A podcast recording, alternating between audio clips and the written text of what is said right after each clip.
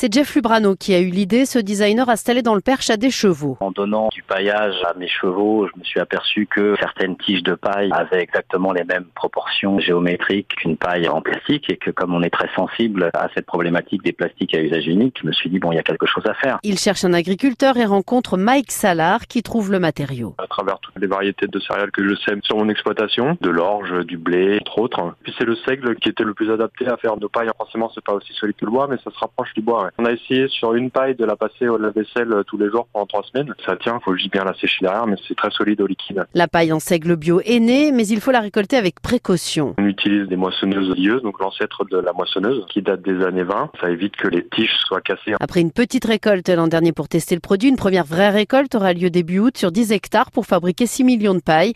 Une paille forcément plus chère que celle en plastique, mais le but, explique Jeff, c'est que les mentalités changent. Ces plastiques à usage unique, c'est plus possible. Donc il faut vraiment qu'on des alternatives et on a l'impression que la nôtre est à la fois crédible, réaliste et vertueuse parce qu'elle amène ce revenu supplémentaire aux agriculteurs. Ils sont pour l'instant les premiers sur ce marché, mais ne craignent pas la concurrence. Au contraire, plus on sera nombreux à en faire, plus le plastique perdra du terrain, conclut-il.